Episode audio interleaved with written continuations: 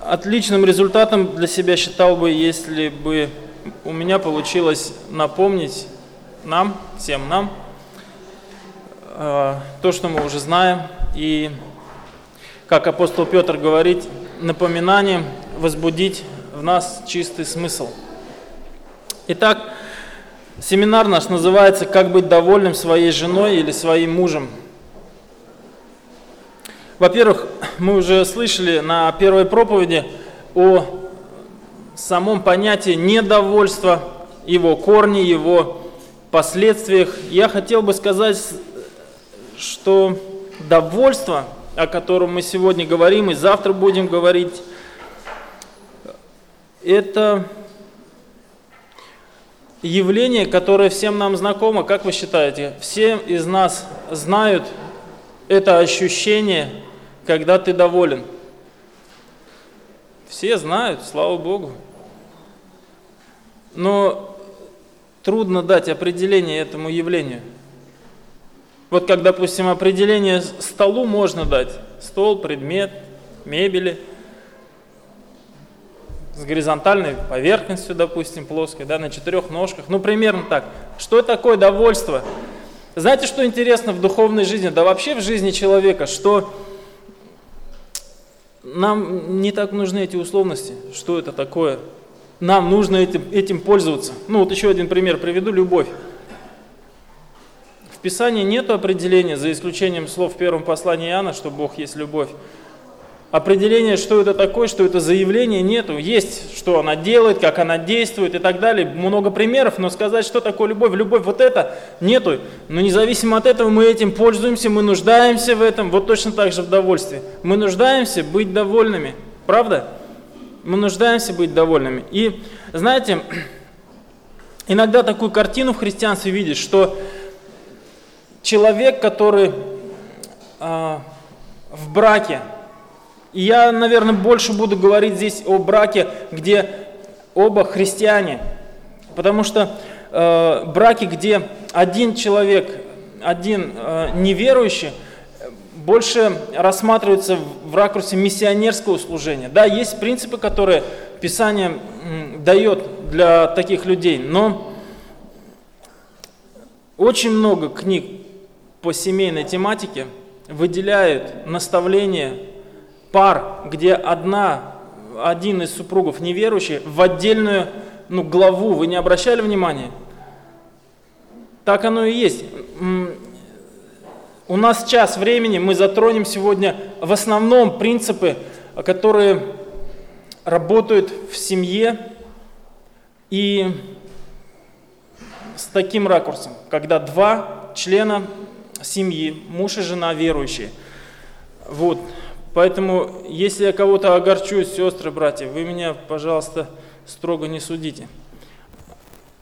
Итак, хочу подчеркнуть одну вещь относительно довольства. А, довольство, как мы сегодня слышали уже с утра, да, напрямую зависит от запросов.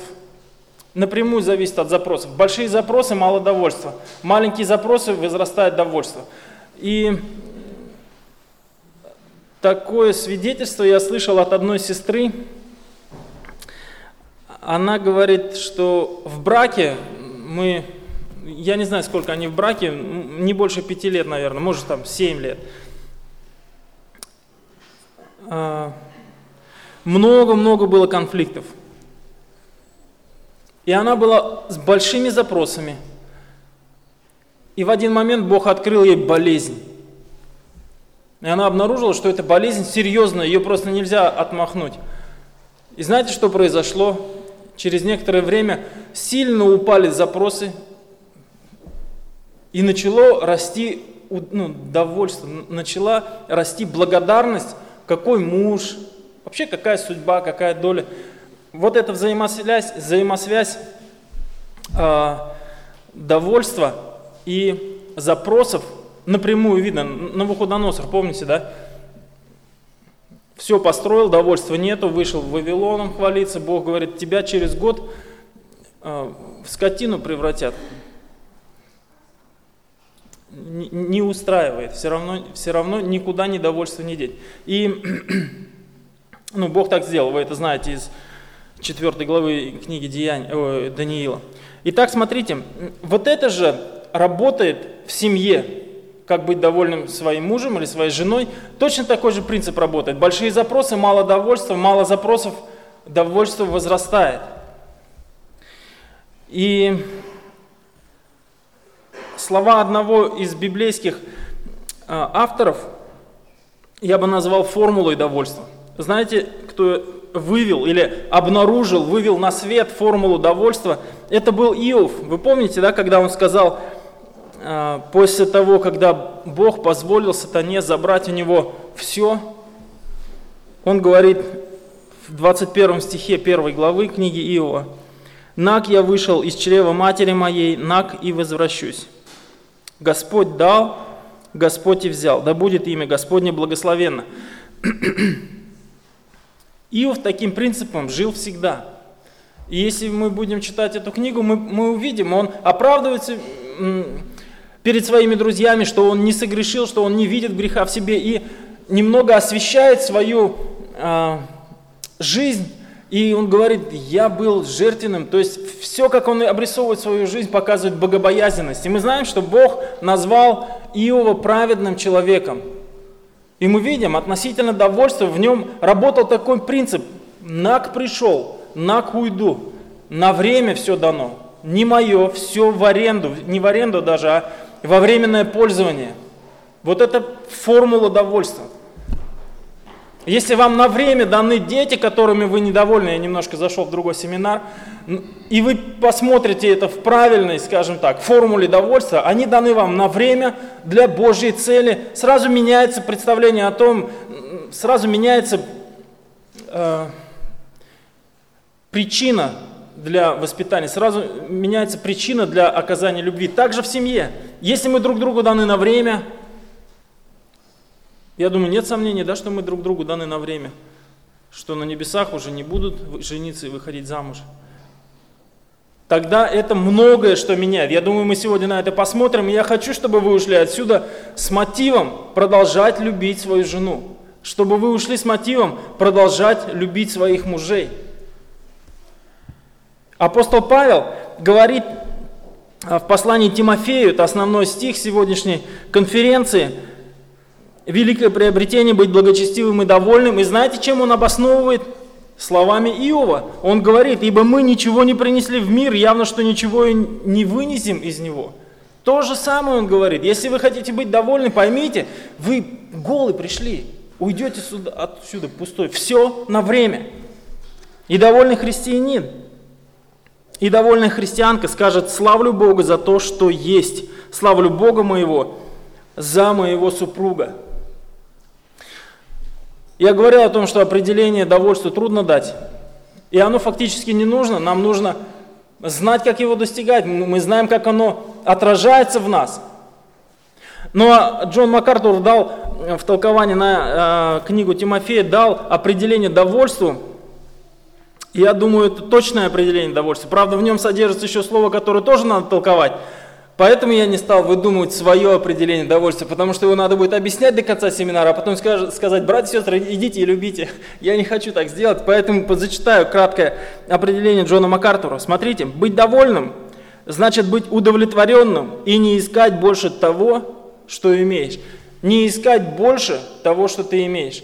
Здорово, это точно. Это отражает довольство. Ты перестаешь искать больше того, что ты имеешь. У кого, братья, в машине что-то гремит? И вот вы едете, гремит, и вы ищете, эх, ну вот чуть-чуть бы дотянуться, и было бы классно. И знаете, это же не закончится чуть-чуть дотянуться. И вот ты в один день перестаешь искать. Я расскажу короткое свидетельство, этого в конспекте нет семерка у меня была. Уж извините, сестры, я вот братьям чуть-чуть, да, потому что эти термины, может, вам не очень понятны. ВАЗ-2107 – это хорошая машина на первые полтора-два года использования. Потом уже начинается калейдоскоп событий. Вы знаете калейдоскоп детская игрушка, когда ты повернул красивую картинку, и ты хочешь маме показать, мама, посмотри, посмотри, и она шевелится у тебя, чик-чик, и уже меняется картинка, и ты приносишь уже не та картинка, и вот так вот машина. Вроде только наладил сервис, доехал до дома, чик, другое болеет, раз, другое. И вот с чем я жил, да, это семерка, такая машина. Да, это было недовольство. И Бог однажды меня обличил словами Иова, ты, говорит, семерку с собой не заберешь. Если ты недоволен сегодня, у тебя перспективы нет быть довольным. И я ехал на работу и думал, Господи, вот правда, все тебе отдаю. Я принимаю истину Твою. На самом деле ты превосходнее, чем хорошая машина, в которой ничего не дребезжит. Доволен Господь. Многие пешком ходят. Вообще, кто я такой? На двух ногах хожу. Многие бы и пешком на работу ходить были довольны на двух ногах без машины. Я на машине и вообще, ну, то есть Бог так объяснил. Я думаю, вы все в, этом, в этой ситуации были, когда Бог вам объяснял, что ты много хочешь. Знаете, что произошло потом? Бог устроил так, чтобы я через 15 дней машину поменял. Бог дал мне свободу быть довольным тем, что есть. Мне не надо было поменять машину через 15 дней. Все, пока не сгниет, я согласен ездить, нет вопросов. И Бог устроил, Он обильный Бог, Он милосердный Бог. Не всегда так будет, когда вы скажете, эта микроволновка меня не устраивает, не устраивает, не устраивает, потом скажете, о Господи, все устраивает, и вам привезут новую. Не так не всегда будет. Но Бог даст вашему сердцу, как Христос говорит, мир мой Он даст. Итак, я хочу задать один вопрос. Хочет ли Бог, чтобы супруги были довольны друг другом? Хочет ли Бог, чтобы вы были довольны своей женой и жены были довольны своим мужем?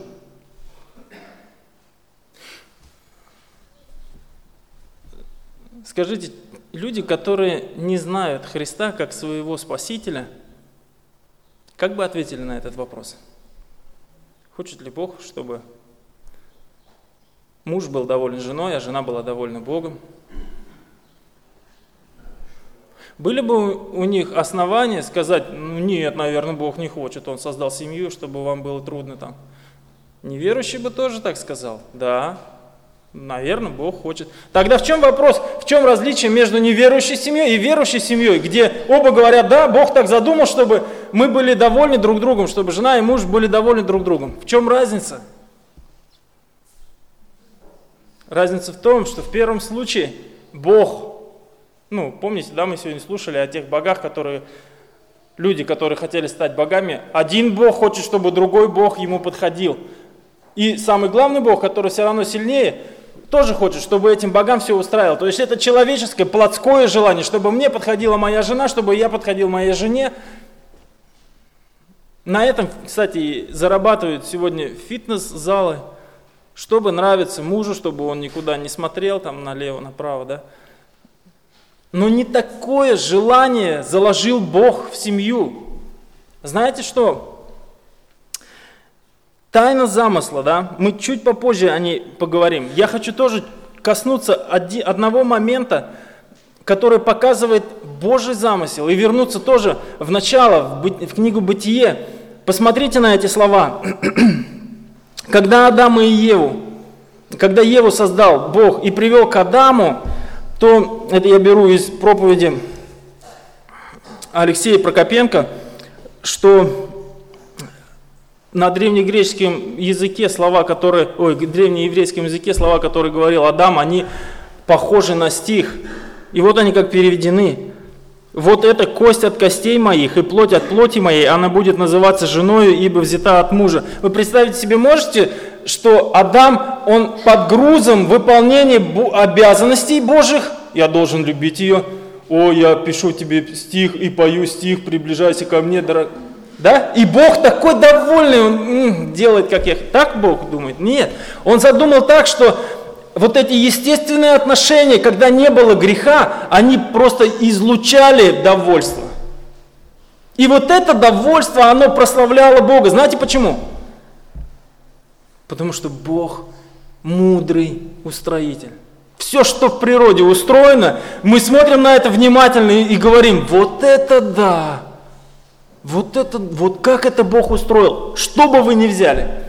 Вот если на эти мраморные камни посмотреть и спросить у специалиста по камням, спросить у какого-нибудь ядерного физика, он бы вам рассказал, мы бы рты открыли, как это удивительно, Божье творение, по которому мы ходим. Все удивительно. Брак – это самое, может быть, удивительное Божье творение. И оно гармонично. В браке задумка Бога такая, чтобы мы максимально наслаждались друг другом по одной причине – Потому что Бог стоит на своем месте. Вы помните, да, у Адама и Ева не стоял а, вопрос о богоцентричности. Они просто как воздухом дышали богоцентричностью. И вот когда произошло грехопадение, главный файл был похищен. И теперь все а, измерение, мировоззрение было сломано. И мы видим, что эта семья идеальная начинает, по крайней мере, глава семьи начинает предавать свою жену, начинает на нее выражать недовольство ею, Богом, обстоятельствами и всем. Итак, Бог хочет, чтобы супруги были довольны друг другом, как следствие удовлетворенности Богом. Как следствие удовлетворенности Богом. Может ли такое быть, что я очень доволен Богом, но терпеть не могу свою жену? Вы сами поверили бы, если бы я вам сейчас говорил, такие, братья и сестры, у меня с Богом отношения, а что у тебя вчера такой конфликт был, что-то кричал ты дома, да это ладно, это же она, я так Бога люблю. Это правда? Такое может быть? Такого быть не может, потому что когда ты Богом удовлетворен, ходишь в радости от того, что такой Бог твой, это влияет вокруг тебя. И в семью это влияет тем, что два человека довольны друг другом. Хочет ли Бог, чтобы вы были довольны своей женой? Сто процентов. Сто процентов на своем месте. Бог не будет вокруг нас плясать, чтобы мы только были довольны своей женой и все, или своим мужем, и все для этого. И на этом многие, многие э, необоснованные ожидания от брака – если я дитя Божие, если я дочь Божия, почему у меня так плохо в браке? Потому что стоит э, в таком вопросе стоит не по порядку, где Бог и где ты. Но когда Бог стоит на первом месте, довольство это настоящее, э, законное, можно так сказать, необходимое следствие в жизни мужа и жены. Посмотрите на мотив – чтобы быть довольным своей второй половиной? Какой настоящий мотив?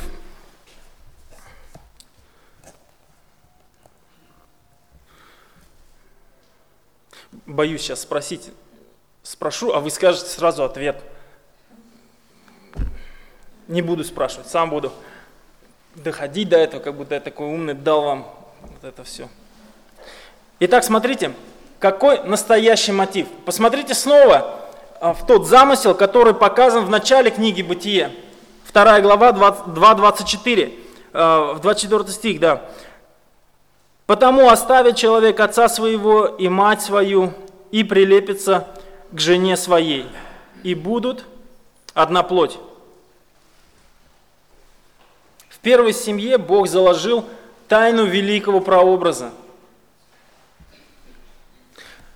И где раскрывается эта тайна? Прилепится к жене своей. Где еще мы эти слова встречаем?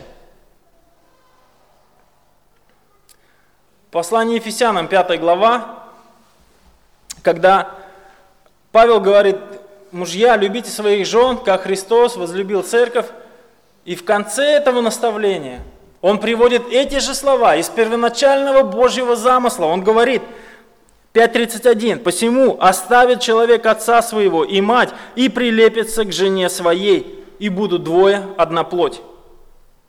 Тайна сия велика, я говорю по отношению ко Христу и Церкви, и вот Он открывает эту тайну, тайну, которую Бог заложил в, каждый, в каждую семью. По крайней мере, каждая христианская семья несет вот эту честь отражать взаимоотношения Христа и Церкви.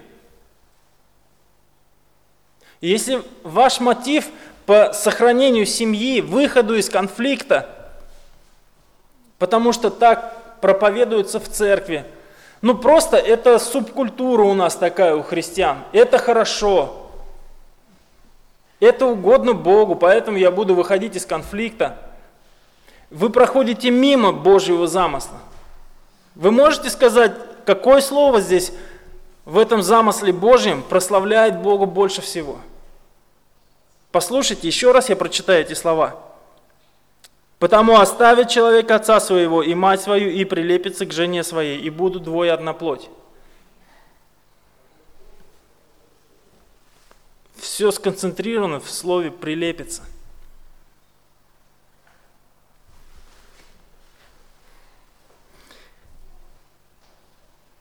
Посмотрите,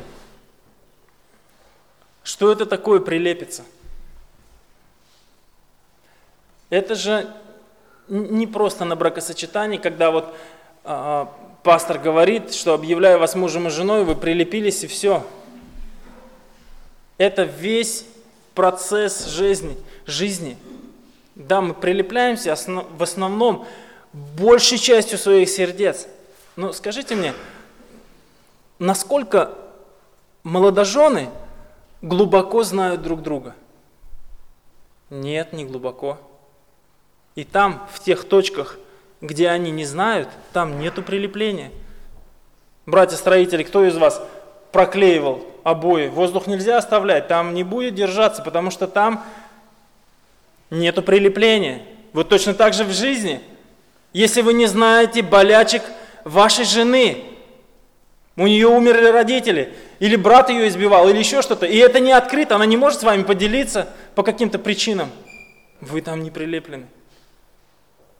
И вот этих точек познания друг друга море целое. И Бог говорит, знаете, какой мой замысел? Чтобы двое прилепились. Была проблема такая у Адама и Евы, когда они встретили друг друга, и они муж и жена. Нет, это было максимальное прилепление. Вот откуда берутся стихи. Вот что Бога прославляет, когда Его творение, семья, максимально удовлетворены друг другом. И это удовлетворение постоянно растет потому что Бог это создал. И знаете, это такой импульс в духовный мир, что Бог превосходнее всего. Я хочу, чтобы вы посмотрели на это слово отлепиться от чего-то и прилепиться к своей жене, то есть прилепиться друг к другу, будут двое одна плоть. Здесь выражена вся преданность, вся жертва, все желание, вся страсть, все посвящение – здесь выражено все наслаждение в этом слове прилепится. Мужья, вы над этим работаете, чтобы вы постоянно продолжали прилепляться? Или это христианский образ терпения друг друга? Я говорю про семьи, которые прожили 10 лет. Не привыкли ли вы просто жить друг с другом, зная определенные границы, зная привычки, просто привычка жить? Не так ли у вас? Это не Божий замысел. Довольство, оно только тогда работает, когда оно свежо. Довольство только тогда имеет, как это, знак качества, что ли, на себе, когда оно постоянно источает свой аромат. То есть вы носите это довольство в сердце. Если вы привыкли к тому, что у вас есть, И ходите с этой привычкой. Вполне возможно, что это довольство уже не стало довольством. Поэтому брак – это такое место, где довольство, оно растет. Оно растет из-за того, что растет познание друг друга. Подумайте, Бог положил в каждую семью прообраз Христа и Церкви, прообраз Христа и Церкви.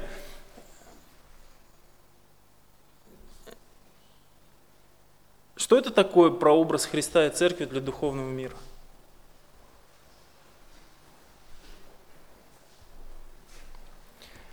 Духовный мир понимает, это, это ясно, да, помните, бесы говорят Христу, почему ты рано пришел нас мучить? Рано, они, они понимают, что это еще не время, время будет потом. И вот это время потом, когда Христос и Церковь объединятся, навечно объединятся, это будет окончательное поражение сатаны. И конечное торжество Господа. Смотрите, что происходит в каждой семье. В каждой семье поставлено вот это знамя окончательной победы. Поэтому сатана ненавидит семьи. Он, он разбивает семьи.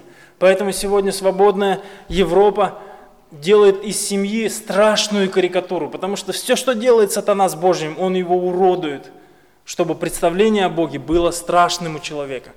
Так вот, смотрите, каждая семья – это то место, где провозглашается, если так можно сказать, посылаются импульсы в духовную сферу, что вот она Божья победа. Вот она так выглядит. Это Божья победа. Христос и Церковь вместе.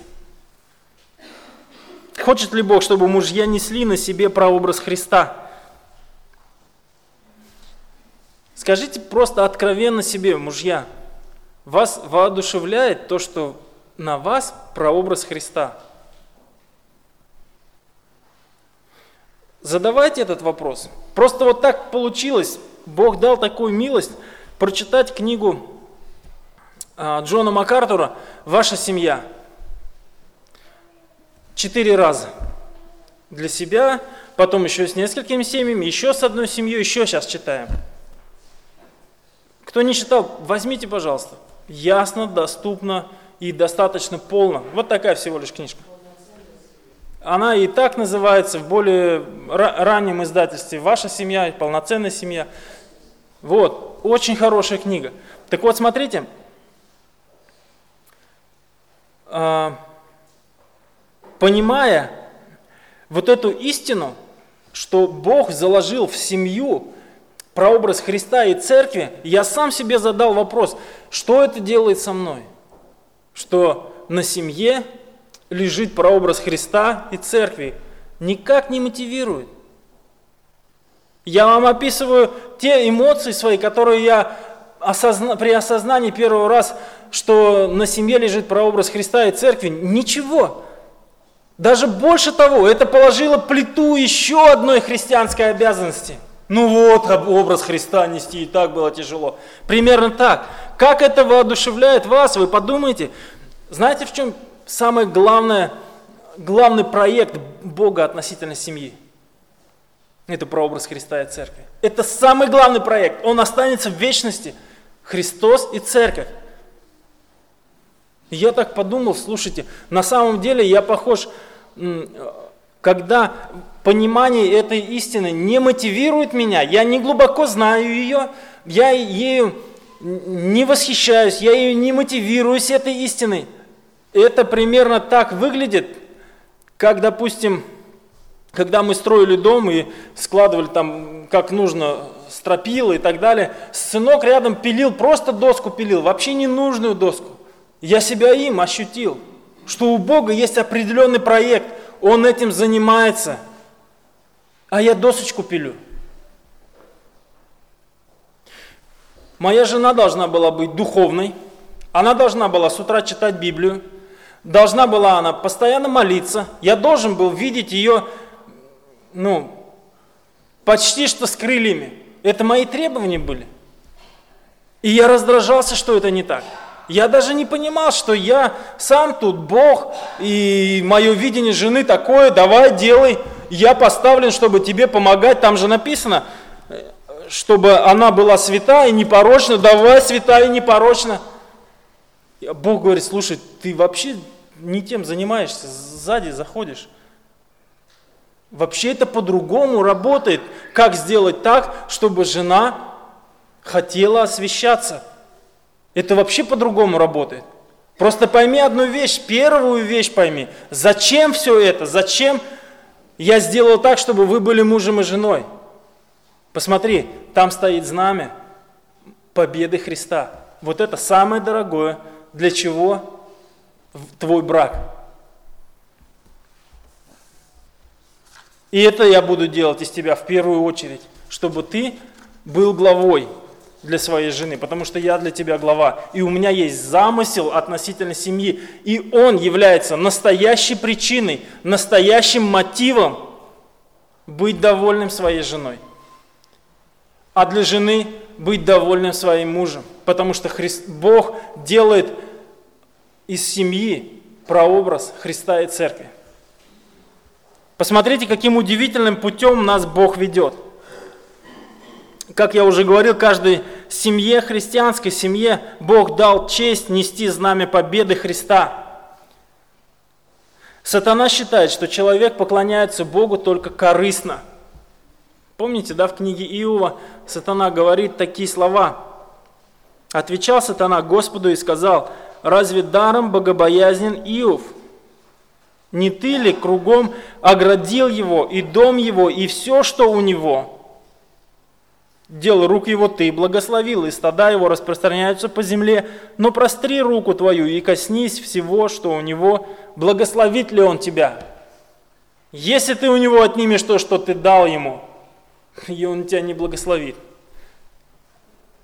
Да, сатана думает, что человек может мыслить о Боге только корыстно. Почему так уверен сатана? Потому что однажды, когда он обманул человека, он, как я уже говорил, похитил это понимание, что Бог достоин поклонения, достоин славы только из-за того, что Он такой. Личность Бога достойна поклонения. Это было украдено, и теперь Бог остался нужен как податель чего-то. То есть в корыстном плане только Бог нужен – мы сегодня видим эти наклейки в машинах, это корыстное отношение к Богу. Если Бог, тот, который дает мне, вышедшему ногим из утробы, и ногим, отшедшему, отходящему в вечность, если Он мне дает сегодня машину, мне не надо наклейки о том, что, чтобы Он сохранил. Вот это вот. Сохранил, вот я все наклеил. Правда? И мы сегодня видим вокруг потребительское отношение. И сатана привык, что к Богу потребительское отношение. Но смотрите, что делает Христос. А, мы тогда жили по воле князя,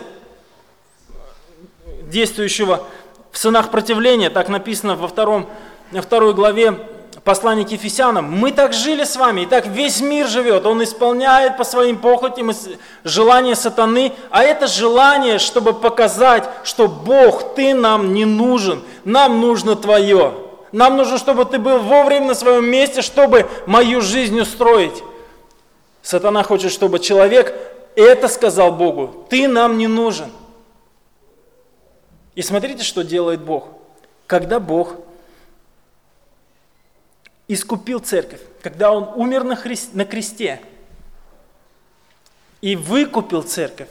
Каждый прощенный, знаете, что делает? Любит Христа, любит Бога бескорыстно. Любит Бога за то, какой Он есть. Вот обо что сатана ломает зубы. Ну как человек может любить Бога просто за то, какой Он есть? Только корыстно. Вот его план. А Христос делает так, чтобы мы любили Его только за то, какой он есть. И вот этот прообраз в церкви, в семье несет, заложил Бог. Прилепятся друг к другу, чтобы любили друг друга не из-за того, что у нее красивое тело, не из-за того, что у него много денег, не из-за еще какой-то причины, но по одной причине. Потому что я прилеплен к ней, и она прилеплена ко мне. Больше не надо причины. Вот это прославляет Бога. Вот это Божий замысел. Христос возлюбил церковь и предал себя за нее. И теперь церковь любит Христа за то, кто Он есть, а не за то, что Он может дать.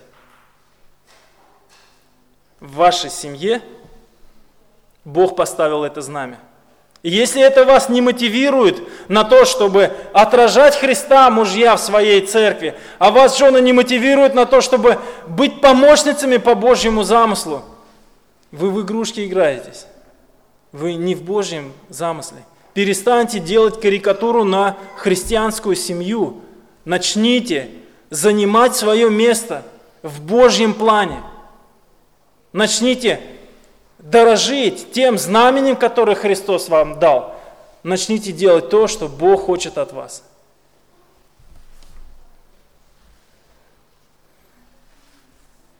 А как быть, когда жена делает не то, что надо, и она не права, там, или так далее, или муж что-то делает? Один такой вопрос я бы хотел услышать ответ. Христос доволен церковью?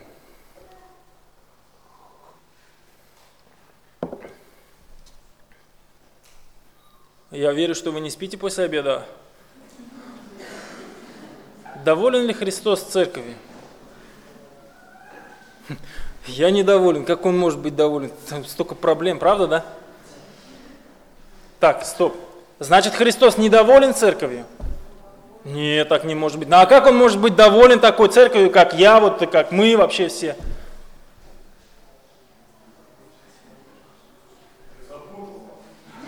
Да я сам запутался, время-то еще есть 20 минут, не знаю, как выйти отсюда.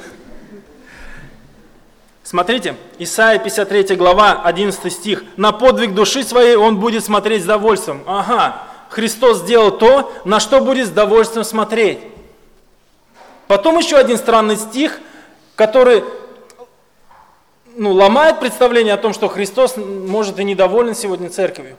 Смотрите, 8 глава послания к римлянам, эти знаменитые стихи 28-30, он кого предузнал?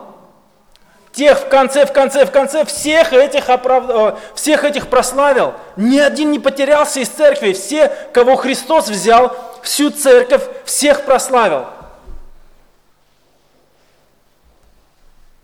Христос очень доволен церковью. Но причина не в том, что мы с вами такие духовные, что он просто даже удивляется, я-то так не планировал, ничего себе вы даете. Нет, не в этом проблема. Не в этом суть довольства Иисуса Христа. Он смотрит на свое дело – и говорит, знаете что?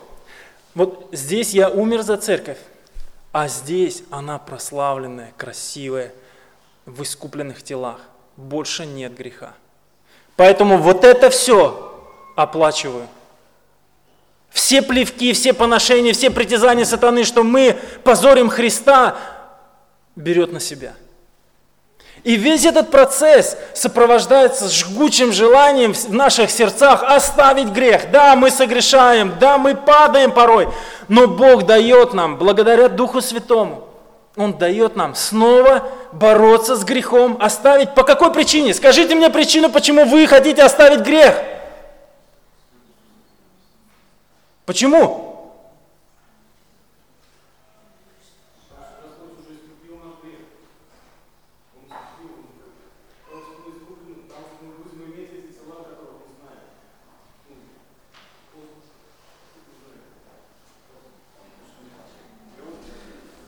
Потому что ну, мы должны так просто соответствовать, наверное, да? Знаете почему христианин хочет оставить грех? Потому что Христос превосходнее.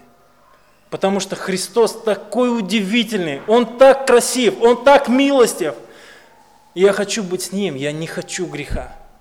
Вот здесь уже я опять согрешаю. Господи, пожалуйста, помоги. Я не хочу грешить не из-за того, что ты мне что-то не дашь, или из-за того, что ты мне что-то дашь. Я не из-за этого не хочу грешить. Ты прекрасен, я хочу быть с тобой, а грех разделяет меня. Вот какая причина, вот почему Дух Святой влечет нас снова бороться с грехом, потому что Христос превосходнее, понимаете? И в наших семьях Бог положил тот же принцип. Прилепление, которое Бог задумал внутри нас – не, не основана на выгодах. Это бескорыстная любовь. И это показывает, какие отношения Христа и Церкви. Бескорыстная любовь за то, какой Христос есть. И Он нас точно уж не полюбил за то, что мы из себя представляем. Поэтому Христос доволен Церковью, смотря на то, что достиг Он своей жертвой. Он доволен, что вот этот план точно сработает. Да, на сегодняшний день он работает с церковью. Да, мы видим в откровениях, что он предупреждает церкви, что он закроет одну или другую или третью церковь. Если она не покается, Бог не будет мириться с грехом. Но доволен ли он церковью, которую он выкупил? Да, потому что он смотрит на конечный момент, когда он приведет в славу церковь свою.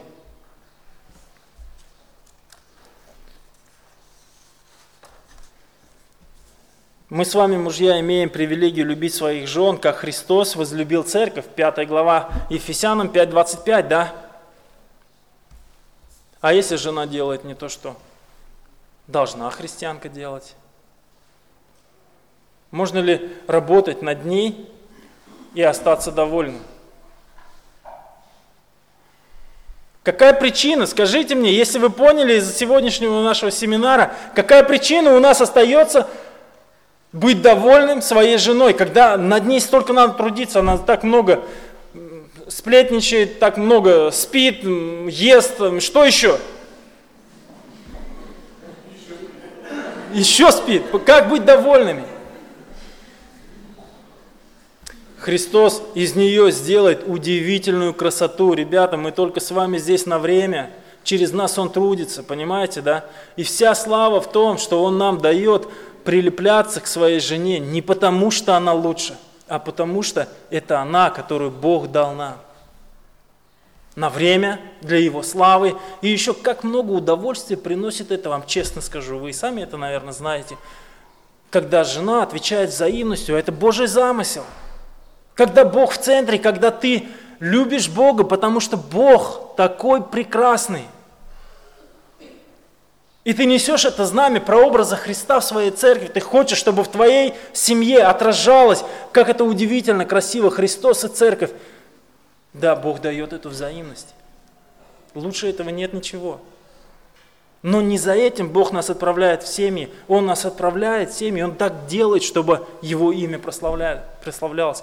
Вы просто подумайте, духовный мир смотрит, здесь христианская семья, здесь, здесь, здесь, и эти такие красные точки или белые точки на черном поле, пораженном грехом, и здесь слава Божия, здесь, здесь, здесь. Сатана в шоке, он смотрит и думает, ничего себе, везде там знамя победы.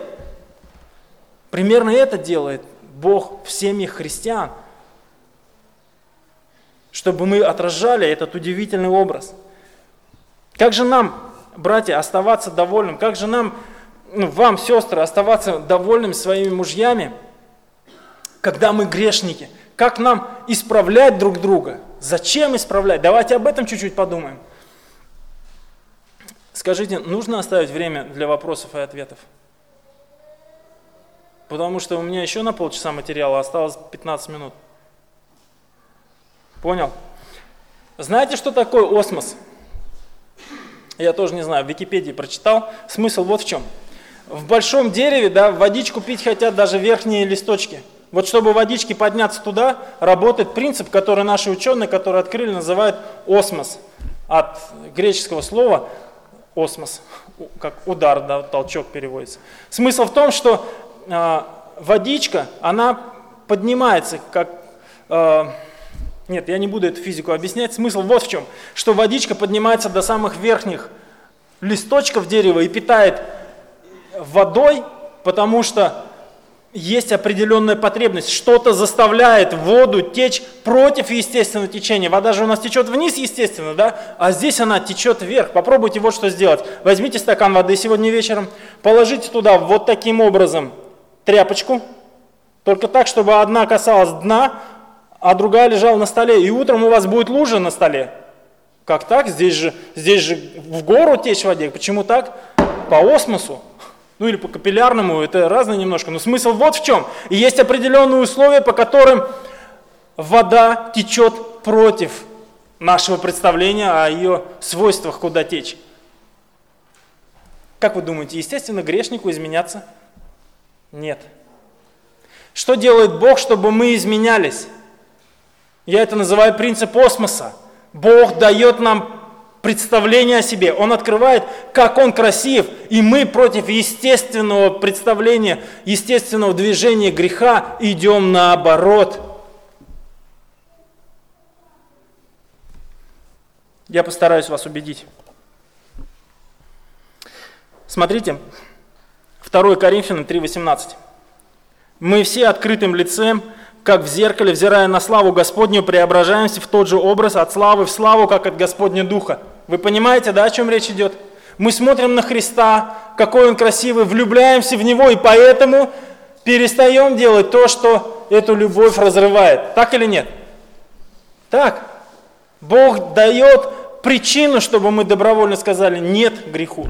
Иногда Бог нас заставляет оставить грех, но это, если взять в соотношениях, насколько Бог нас влечет за собой и насколько заставляет, это ничтожно маленькая доля, когда Он нас заставляет, потому что Он долготерпелив и потому что любовь добровольна. Представляете, как это удивительная красота. Он нас не заставляет любить, не шантажирует любить. Мы любим добровольно Его. Вот это приносит большую славу Богу. Он так сделал, что изменил внутри нас желание. Попробуйте желание изменить. Это невозможно. Невозможно заставить желать человека жевать корицу вместо орбита. Невозможно заставить желать. Его можно заставить это делать, но желать внутри нельзя. Бог спасением дает вот это изменение, мы желаем его. Если вы будете внимательны ко Христу, вы будете желать делать то, что Он хочет, больше, чем до того, как внимательно смотрели на Него. Так или нет? Начните молиться сегодня о чем-нибудь. Начните молиться сегодня о пожертвованиях. Но так, чтобы видеть славу Христа, вы будете жертвовать больше. Знаете почему? Потому что Христос достоин славы. Потому что Он превосходнее, чем ваша нужда, по которой вы меньше, меньше жертвовали. Терпение, милосердие, сострадательность, благовестие. Любое возьмите что-то, начните об этом молиться так, чтобы видеть превосходство Христа. И Он открывает свое превосходство нам, и мы идем за Ним, потому что Он превосходнее того, что нас удерживало до этого. Как вы думаете, хочет ли Господь, чтобы мы шли путем освящения, шли путем послушания, независимо от того, что творится в наших сердцах? Просто возьми и сделай, что я тебе сказал. Помните, да, когда у Христа спросили, какая наибольшая заповедь, он говорит, возлюби Господа Бога всеми делами своими. Нет, Богу хочется, чтобы это было всем сердцем своим – Ага, оказывается, Богу важно, что внутри нас происходит. И знаете, что происходит внутри нас? Почему мы любим? Как это можно разложить, эту нашу любовь? Мы видим Христа, видим, что Он превосходит наше, или нас самих, правильнее сказать. Мы отказываемся от себя, и вот этот крест Его, то, что Он дает, почитаем за лучшее. И вот этот процесс – растет и растет в нас. И это называется освящение. Мы отказываемся добровольно делать грех, потому что Христос превосходнее, я хочу с Ним иметь больше общения. Ради Него я хочу это оставить.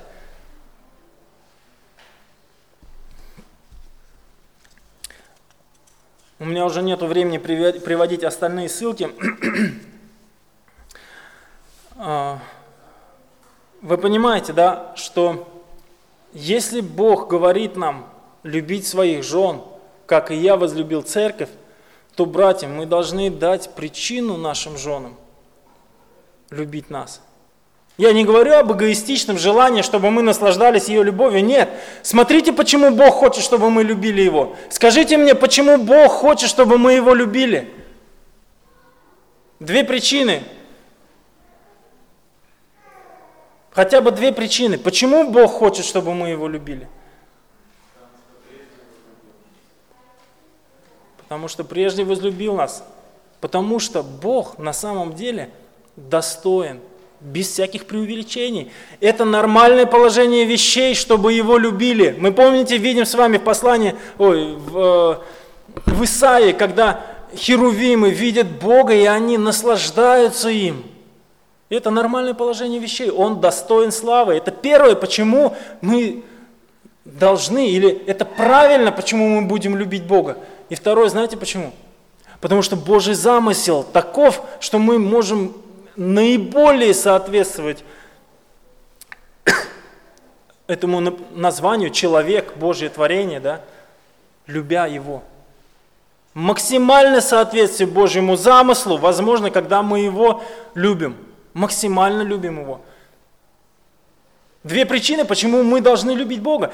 Он достоин, это точно. Это нисколько не завышенная планка. Он достоин всей нашей любви. И второе, мы будем наиболее соответствовать. И когда мы будем наиболее соответствовать Его замыслу, мы будем наиболее счастливы. Фактически можно так сказать, что Бог достоин любви, это точно, и мы будем наиболее счастливыми, когда мы любим. И Бог хочет так, чтобы мы Его любили добровольно, Он для этого все делает. Христос открывается нам, как тот, кто достоин любви, и в нас отражается это знание любовью к Нему. И мы счастливы, когда познаем Бога и начинаем любить Его это приносит нам огромную радость. Правда или нет?